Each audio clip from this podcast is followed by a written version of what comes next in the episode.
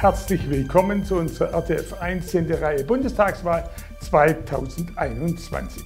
Wir stellen die Kandidatinnen und Kandidaten vor der im Bundestag vertretenen Parteien aus unseren drei Wahlkreisen in der Region. Heute allerdings eine Etage höher ist zu Gast der Spitzenkandidat der FDP, Christian Lindner. Herr Lindner, herzlich willkommen und danke, dass Sie Zeit für uns haben. Aber gerne, vielen Dank für die Einladung.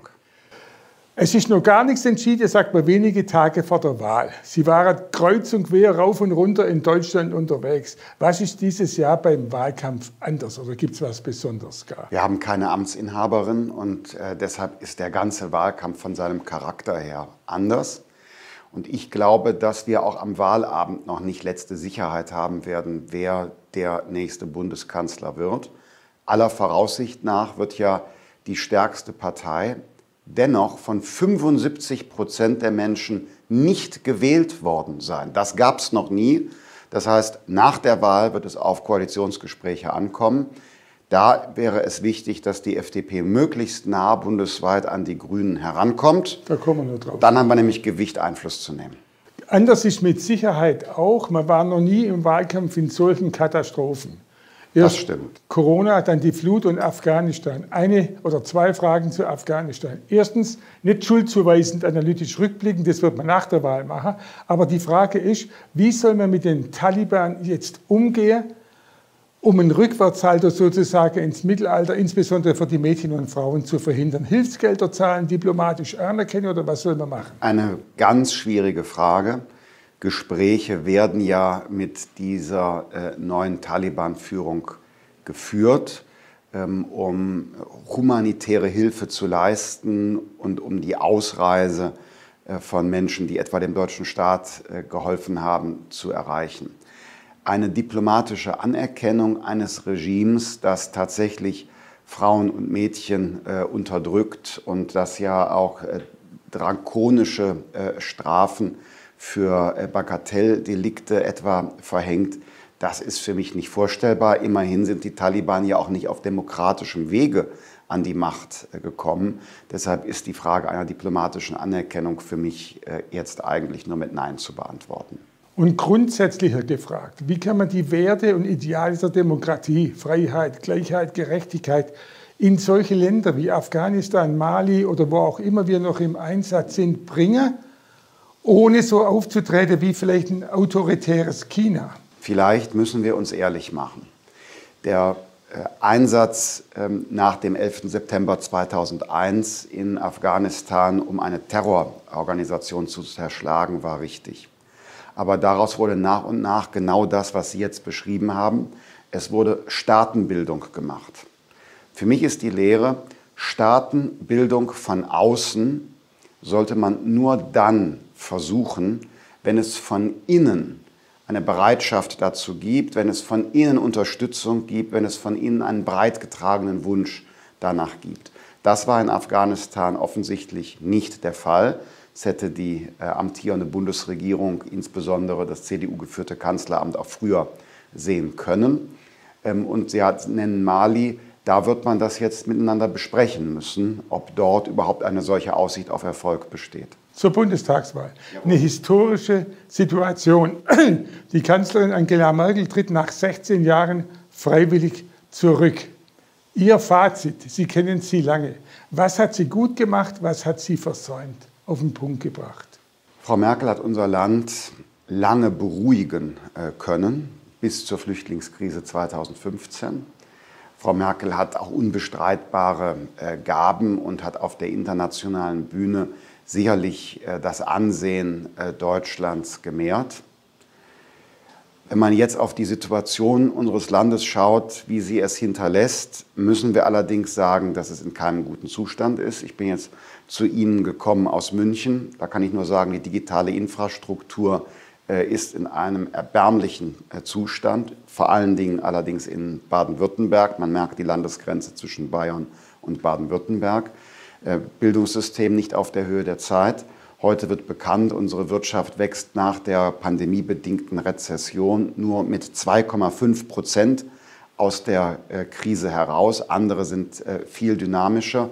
Unsere öffentliche Infrastruktur, Zustand der Bundeswehr, Rentensystem nicht auf die auf den Menschheitstraum des längeren äh, gesunden Lebens vorbereitet. Um es kurz zu machen, Deutschland ist ein aussichtsreicher Sanierungsfall. Jetzt steht eine Richtungswahl an, manche sagen sogar Lagerwahlkampf. Auf den Punkt gebracht, worum geht es bei dieser Bundestagswahl am Sonntag? Freiheit vor Bürokratismus, Erwirtschaften des Wohlstands vor nur Verteilen, Erfinden von sauberer Technologie vor vielen Verboten für unseren Alltag. Das, so würde ich das mal auf den Punkt bringen, welche Optionen ähm, zur Verfügung stehen. Und ganz ehrlich gesagt, weil Sie Lager sagen, es ist sogar noch etwas komplizierter. SPD und Grüne sind sehr offen nach links, so wie ich das gerade beschrieben habe, auch offen sogar für eine Koalition mit der Linkspartei. Auf der anderen Seite hat die CDU, CSU nicht ihre innere Mitte. Die waren ja selbst über Jahre sehr offen für linke Politik und haben sich ähm, sehr stark auch gerne mit grünen Gedanken beschäftigt und Ideen der Grünen gewissermaßen adoptiert, sodass es jetzt eigentlich nur einen Anwalt der Mitte gibt, das ist die FDP. Wir können äh, Garant sein, dass unser Land weiter aus der Mitte regiert wird. Und das ist zugleich auch unsere Koalitionsaussage, nicht zugunsten einer anderen Partei, sondern eine Koalitionsaussage im Inhalt. Die FDP wird nur in Regierungen eintreten, die einen Kurs der Mitte fahren. Jetzt zu Ihrem Wahlprogramm nicht allgemein diskutiert, nie gab es mehr zu tun. Klar, Slogans sind immer allgemein. Was die Zuschauer interessiert, was ist Ihnen ganz persönlich Ihr wichtigstes Thema, Ihr, Herz, Ihr größtes Herzensanliegen? Wenn Sie Herzensanliegen sagen, dann äh, eine Verbesserung der Bildung. Schauen Sie, wir Liberale sind ja der Meinung, dass äh, Menschen ihr Leben selbstbestimmt führen sollen. Wir haben eine Toleranz gegenüber Vielfalt und auch sogar gegenüber Ungleichheit in der Gesellschaft. Wir denken nicht, dass Gleichheit immer gerecht ist. Aber äh, eines können wir nicht tolerieren, dass sich die Vielfalt und Unterschiedlichkeit unserer Gesellschaft ergibt aus dem Zufall, in welche Familie du geboren worden bist. Äh, und nirgendwo sonst ist der ist die Frage der Herkunft so entscheidend für den Platz, den du im Leben einnimmst. Und das kann man nur durch bessere Bildung unterbinden. Der Kretschmann sagt, der Bund soll sich in der Bildungspolitik nicht engagieren. Wir sehen es genau äh, gegenteilig. Der Bund muss sich mehr engagieren für die Modernisierung des Bildungssystems, und zwar von, vom Tablet bis zur Toilette, von der Lehrerweiterbildung bis hin zu Sozialpädagoginnen und Sozialpädagogen, die wir auch in den Schulen brauchen, damit möglichst jeder junge Mensch mit bestmöglicher Vorbereitung in das Leben startet. Zwei wichtige Themen noch. Einerseits klar, Corona wird immer bei uns ja. bleiben, noch eine Zeit lang. Und Klimaschutz. Klimaschutz bei der FDP sieht anders aus. Ich habe gefunden, mehr Technik als Ideologie ja. statt Verbote und Verzicht. Wie soll das gehen? Ein Verbot wollen wir. Im übertragenen Sinne das Verbot, zu viel CO2 auszustoßen. Aber unterhalb dieses Deckels wollen wir wieder auf die Ingenieurinnen und Techniker vertrauen. Um es mal konkret zu machen für ähm, das Maschinen- und Fahrzeugbauland Baden-Württemberg. Wir sagen, das Auto muss emissionsfrei werden, aber auf welchem Wege, das überlassen wir den Menschen und dem Markt. Also ist das das batterieelektrische Auto, ist das äh, die Wasserstoff-Brennstoffzelle, ist das der synthetische Kraftstoff äh, im Benzintank, der dann genauso klimaneutral äh, sein kann. Das überlassen wir also äh, den Leuten, die naturwissenschaftlich technischen Sachverstand haben. Corona, Lockdown und die Freiheitsbeschränkungen waren notwendig, haben aber auch Schäden hinterlassen. Sie sagen es. Wie soll man damit umgehen? Künftig. Es darf keine weiteren Lockdowns geben.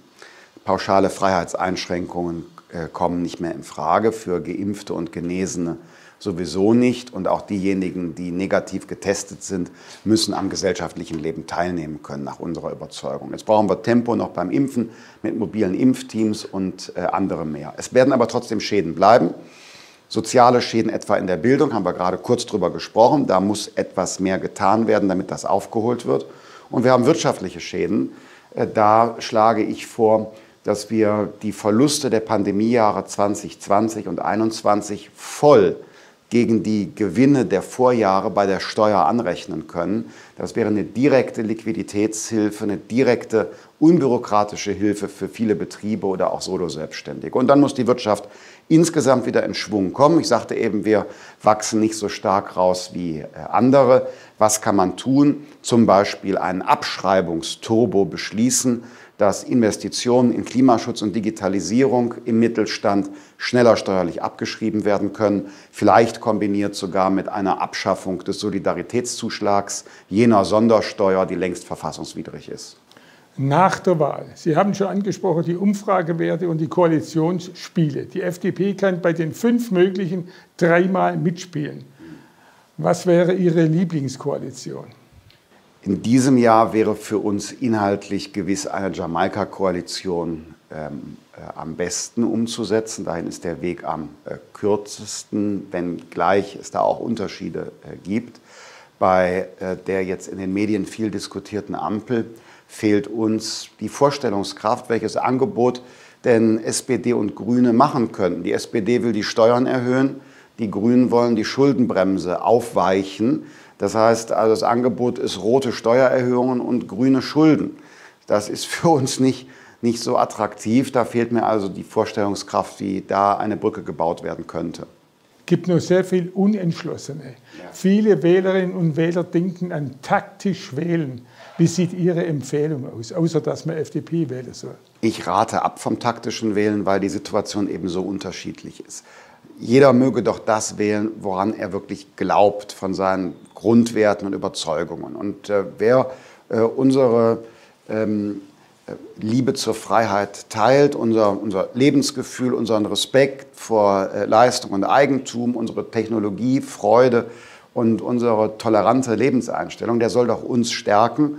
Ähm, wir jedenfalls sind Garant für die Mitte. Vielleicht ist das eine strategische Überlegung, keine taktische. Wer die FDP stärkt, kann in jedem Fall sicher sein, dass Vorstellungen der Grünen zurückgewiesen werden auf das Sinnvolle. CDU alleine wäre gar nicht äh, durchsetzungsstark genug. Und in jedem Fall, äh, wer die FDP stark macht, erhöht die Wahrscheinlichkeit, dass nicht Rot-Grün-Rot eine Mehrheit äh, bekommt. Insofern sicherlich eine weise Entscheidung. Am Schluss, die Spitzenkandidaten kriegen immer ein spezielles Finale ganz schnell hintereinander spontan zu beantwortenden Fragen und zwar nur mit, wenn Sie nicht auch schwerfällt, mit Ja oder Nein. Wenn es völlig abwegig für Sie ist, dann sagen Sie weiter. Alles klar. Also probieren wir es. Äh, die FDP, Sie, Herr Lindner, schließen aus Steuererhöhungen. Ja. Aufweichen der Schuldenbremse. Ja. Linksdruck in Deutschland. Ja. Um bezahlbaren Wohnraum zu schaffen, wird sehr oft gefordert, einen bundesweiten Mietendeckel. Ja oder nein? Nein. Nach der Wahl kommt endlich das allgemeine Tempolimit auf deutschen Autobahnen? Nein. Nach der Wahl der Mindestlohn 12, 13 Euro? Wird sowieso erhöht. Äh, ich rate ab. Das Prinzip der umlagenfinanzierten Rente muss überarbeitet werden. Ja. Deutschland ist das einzige Industrieland, das gleichzeitig aus Öl, Atom und Kohle aussteigt. Richtig? Ja, das sind wir. Schwer ist es. Ist es auch richtig, dass es gemacht wird? Ja. Dann die FDP als Teil einer künftigen Regierungskoalition könnte auch einen Kandidaten zum Kanzler wählen, dessen Partei nicht die stärkste Kraft geworden ist. Ja, haben wir sogar schon gemacht, 69 und 76. Christian Linder könnte sich vorstellen, wie 2017, dass wenn die Inhalte nicht stimmen, dass er dann auf eine Regierungsbeteiligung verzichtet? Ja. Ja. Ja, Karriere darf nicht wichtiger sein als Überzeugungen. Herr Lindner, herzlichen Dank. Danke Ihnen.